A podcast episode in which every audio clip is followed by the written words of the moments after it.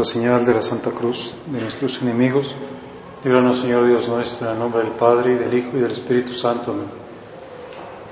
Señor mío y Dios mío, creo firmemente que estás aquí, que me ves, que me oyes. Te adoro con profunda reverencia. Te pido perdón de mis pecados gracia para hacer con fruto este rato de oración. Madre mía Inmaculada, San José, mi Padre y Señor, Ángel de mi guarda, interceded por mí.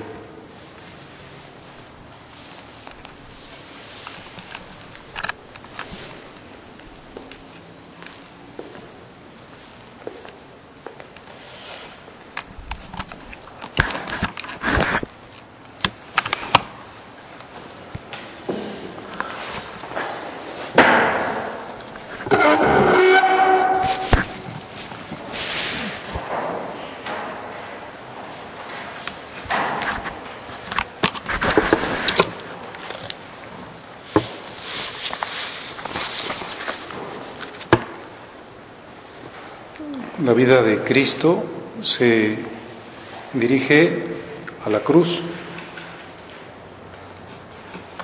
Y la Iglesia nos ayuda a que en estas semanas nos preparemos precisamente para acompañarlo en la cruz, que al ser nosotros cristianos, pues esa es nuestra señal.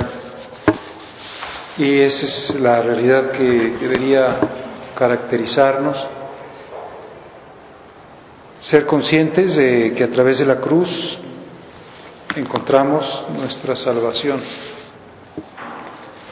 Por eso en las lecturas de la misa, mañana será el domingo tercero del tiempo de cuaresma, yo quisiera que nos detuviéramos en este rato de oración en la segunda lectura. En este caso se recoge la primera carta del apóstol San Pablo a los Corintios, el capítulo primero.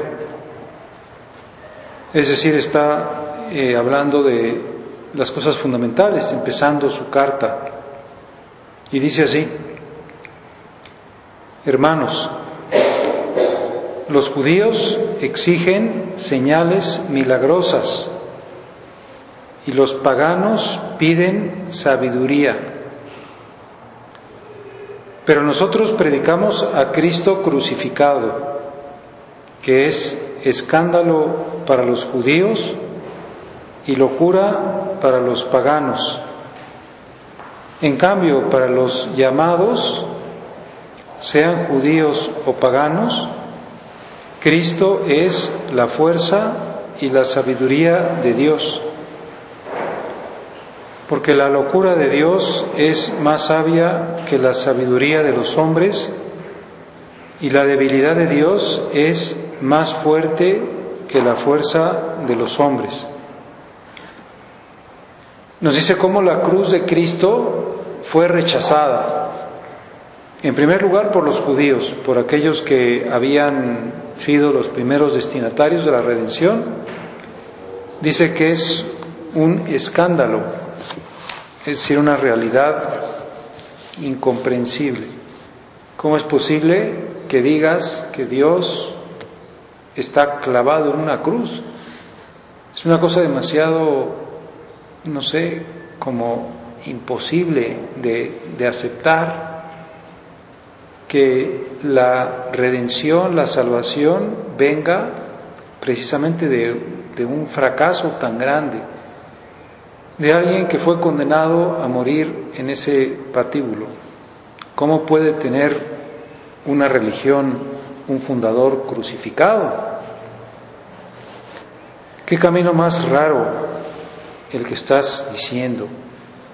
¿Qué camino más raro que pudo Dios haber escogido esa manera tan extraña. Eso dicen los, los judíos, es escándalo. Y los gentiles, los paganos, en este caso estaría él pensando en los griegos, que eran los hombres más cultos de aquella época, la primera nación, los griegos y después los romanos, es necedad, es una tontería, es una locura. Como si nosotros hiciéramos la traducción de decir, la cruz de Cristo para los hombres del mundo es siempre algo que se tiene que rechazar.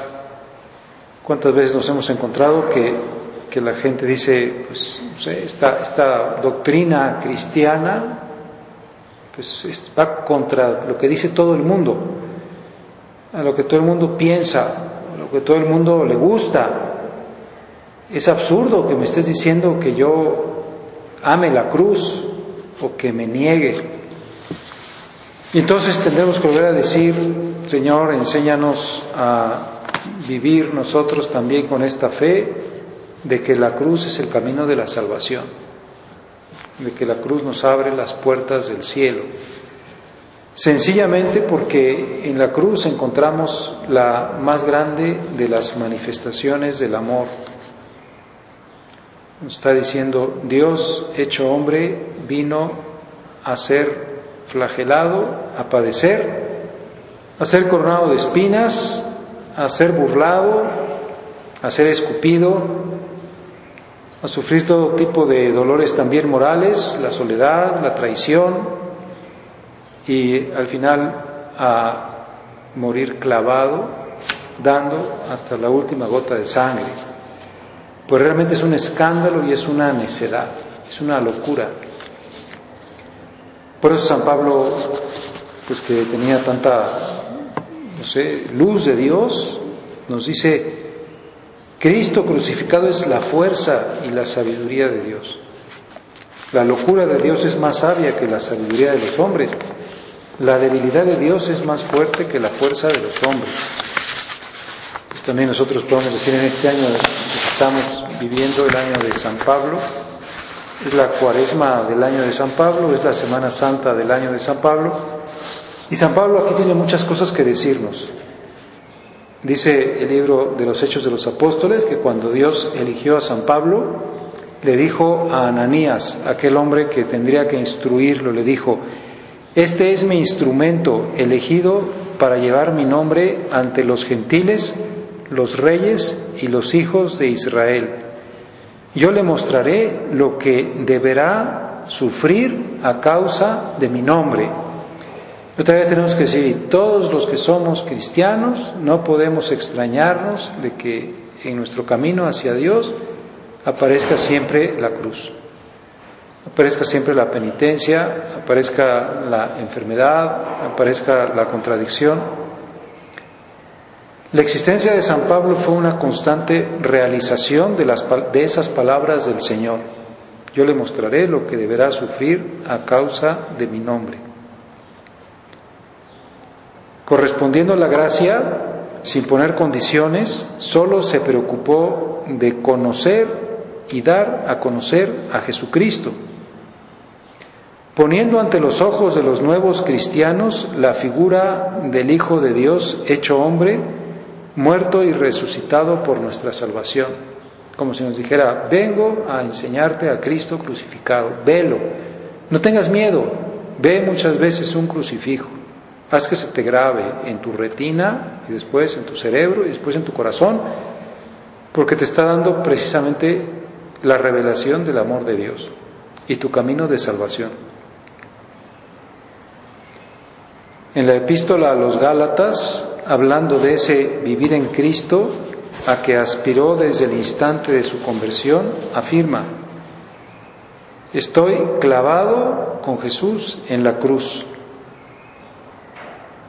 No era algo meramente ideal o teórico en su vida, en uno de los textos autobiográficos que recoge en sus cartas, expone lo que había significado en concreto para él la necesidad de morir con Cristo. Empieza a hacer un recuento y dice, cinco veces recibí de los judíos cuarenta azotes menos uno. Cinco veces esos terribles azotes con los látigos de los, de los judíos. Tres veces me azotaron con varas. Una vez fui apedreado. Tres veces naufragué. Un día y una noche pasé náufrago en alta mar. En mis repetidos viajes sufrí peligros de ríos, peligros de ladrones, peligros de los de mi raza, peligros de los gentiles, peligros en ciudad, peligros en despoblado, peligros en el mar, peligros entre falsos hermanos, trabajos y fatigas, frecuentes vigilias con hambre y sed, con frecuentes ayunos, con frío y desnudez y además de otras cosas, mi responsabilidad diaria, el desvelo por todas las iglesias. ¿Quién desfallece sin que yo desfallezca? ¿Quién tiene un tropiezo sin que yo me abrace de dolor? Vamos a pedirle al Señor que sepamos nosotros imitar a San Pablo, que es el camino de Cristo, pisar en sus huellas. Porque a lo mejor podemos decirle, Señor, soy muy cobarde para el sufrimiento. A lo mejor trato siempre de quitarlo de mi vida y cuando aparece en mi vida, ¿sabes qué hago? Me quejo, me revelo. Me parece horrible. Hace poco tiempo me decía una persona que había leído la vida de, Darwin, de Carlos Darwin, y decía, ¿sabes por qué este hombre se volvió agnóstico? Y después de ahí pues trató de fundamentar la carencia de su fe también con su ciencia. Pues sencillamente porque Darwin tenía una hija muy enferma y entonces le rezó mucho a Dios de que se curara a su hija. Y como su hija se murió, se volvió agnóstico, se rebeló contra Dios. Dijo, no, ya como que cierro mi trato contigo. No sé si existes o no existes, pero para mí no te voy a volver a hacer caso. O sea, te doy la espalda. ¿Cuántas veces eso pasa con un sufrimiento? Le damos la espalda a Dios y como con muchas otras personas ante el sufrimiento se acercan más a Dios, se hacen personas que tienen más fe se, se agarran porque saben que al final es lo único que nos queda. Pues que nosotros tengamos esta segunda actitud. Dios ha querido darnos una, una lección muy clara en el libro de Job, como diciendo, te puede Dios quitar tu familia, te puede quitar tus ganados, te puede quitar tus propiedades, te puede quitar tu casa, te puede quitar tu salud, te puede quitar todo lo que tú creas que, pues, que es necesario para ti, pero tú tendrás que seguir confiando en Dios, como Job, aunque parezca incluso que te va a quitar la vida. Sigue confiando porque aquello al final es el camino de la salvación. Y entonces otra vez dices, voy a volver mi mirada hacia ti, Jesús, voy a estarte viendo crucificado, voy a, saber que nadie te obligó a ir a Jerusalén para que fueras muerto, sino que tú fuiste paso tras paso. Es más, dice el Evangelio que el Señor se les adelantaba en el camino, como si nos dijera que tenía prisa por ir a Jerusalén. Y yo tengo una actitud distinta Quizá porque he estado como muy influido por pues la mentalidad mundana, porque a mí me parece también una necedad la cruz, como algo sin sentido. No encuentro el sentido del amor. El amor hasta el extremo es el que confiere su valor de redención al sacrificio de Cristo. Pues cuánto bien nos hace decir, medita la vida de Jesús y cuando meditas la vida de Jesús siempre te topas con la cruz. Hacia la cruz encamina su vida. Nació para morir, nació para decirnos, no te extrañe, acuérdate que estás inmerso en esta realidad del pecado y que tienes que pasar por el proceso de purificación, demostrando que tu amor es verdadero, que tu amor está por encima de ti mismo, o que está por encima de los regalos que yo pueda darte, o de las manifestaciones visibles, como dice aquí, los judíos exigen señales milagrosas. No es que aunque no me dé señales milagrosas, o aunque no me convenza porque los paganos piden sabiduría, nosotros predicamos a Cristo crucificado, que es escándalo para los judíos y locura para los paganos. A ese Cristo predicamos nosotros.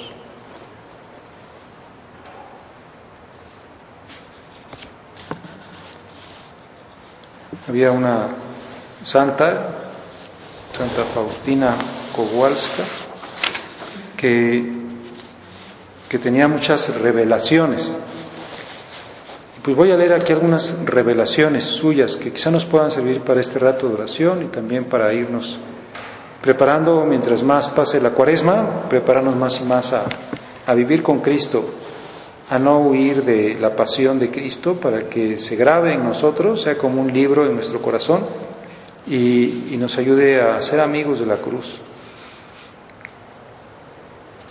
Dice, al venir a la adoración, enseguida me envolvió un recogimiento interior y vi al Señor Jesús atado a una columna, despojado de las vestiduras, y enseguida empezó la flagelación, como si dijera, pues aunque tú no tengas una visión extraordinaria, Puedes cuando medites la pasión, cuando reces el Via Crucis, cuando vayas a los oficios de la Semana Santa, o muchas veces que, que, te metas en tu oración a esta contemplación, pues puedes ver la flagelación y decir, aquí está atado un hombre que es Dios y que esto lo hace por mí, por redimirme. Vi a cuatro hombres que por turno azotaban al Señor con látigos. Mi corazón dejaba de latir al ver esos tormentos. Jesús me dio a conocer por cuáles pecados se sometió a la flagelación. Son los pecados impuros. ¿Cuánto sufrió Jesús moralmente al someterse a la flagelación?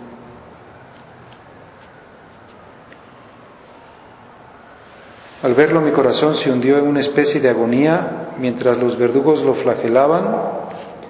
Jesús callaba y miraba a lo lejos. Jesús de repente cerraba los ojos y un gemido silencioso pero terriblemente doloroso salió de su corazón. El Señor me dio a conocer detalladamente el peso de la maldad de aquellas almas ingratas como diciendo, pues más allá del dolor físico está el dolor por los pecados, estoy yo asumiendo los pecados de los hombres.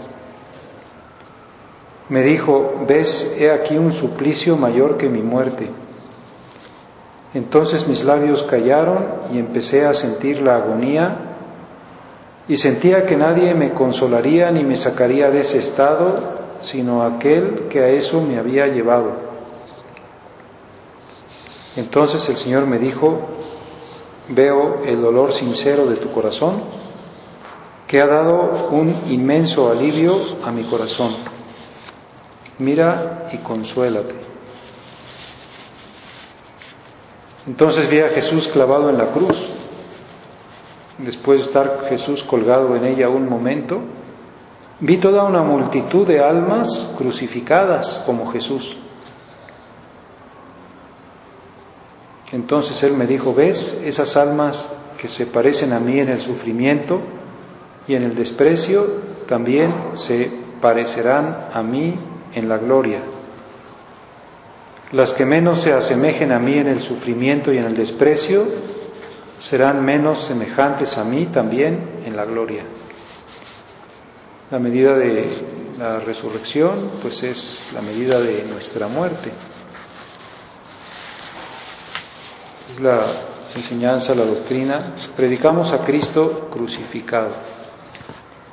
Pues danos, Señor, esta capacidad de entender qué sentido tiene tu cruz y de que no seamos indiferentes, por ejemplo, ante los crucifijos, como si nos dijera cada crucifijo, estoy por ti, acompáñame, no me dejes solo, clavado, consuela mi corazón con tu propia entrega.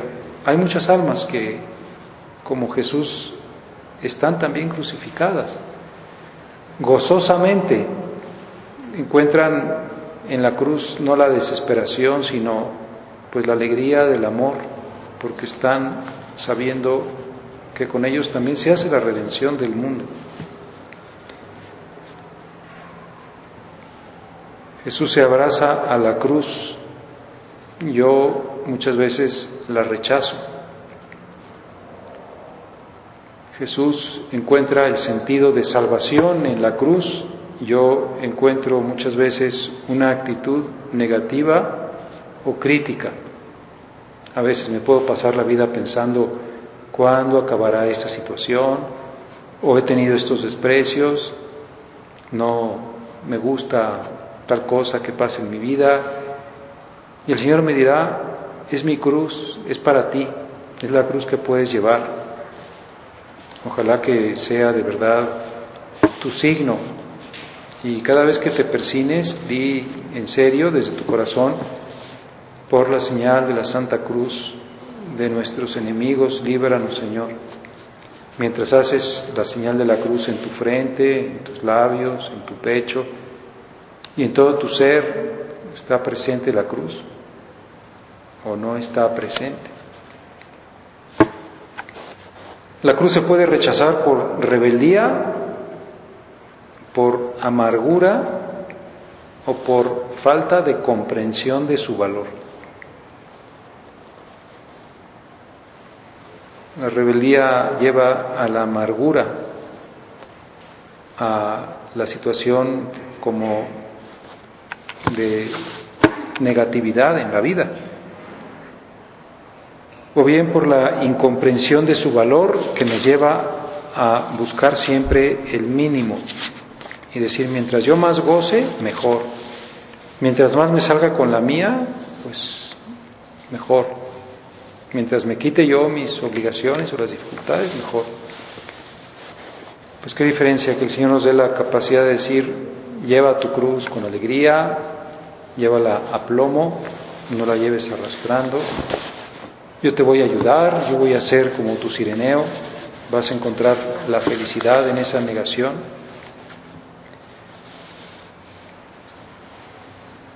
Pues esta es la enseñanza que quiere darnos mañana la segunda lectura.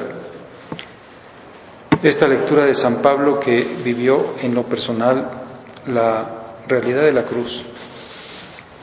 Y mientras más nos acerquemos, pues más nos invita a la iglesia. Ya nos dice, actualmente en la cuaresma tenemos los ornamentos morados, señal de luto, señal de penitencia.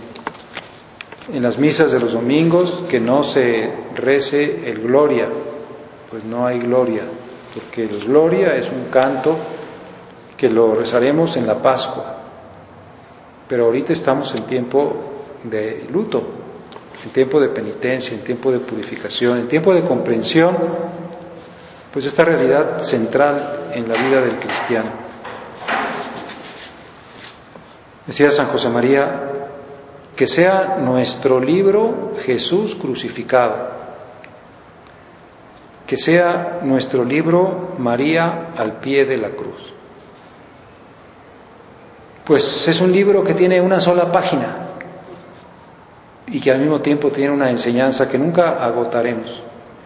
Ahí está Jesús crucificado. En algunos crucifijos está vivo, en otros crucifijos está muerto. En unos crucifijos nos relata su agonía y en otros nos relata la culminación de su vida. Pues que sea nuestro libro, que vayamos ahí a aprender pues este enfoque clave en la vida del cristiano esta revelación absolutamente fundamental que han comprendido los santos y que comprendió de una manera más profunda, más total, más unida a su Hijo, nuestra Madre Santa María.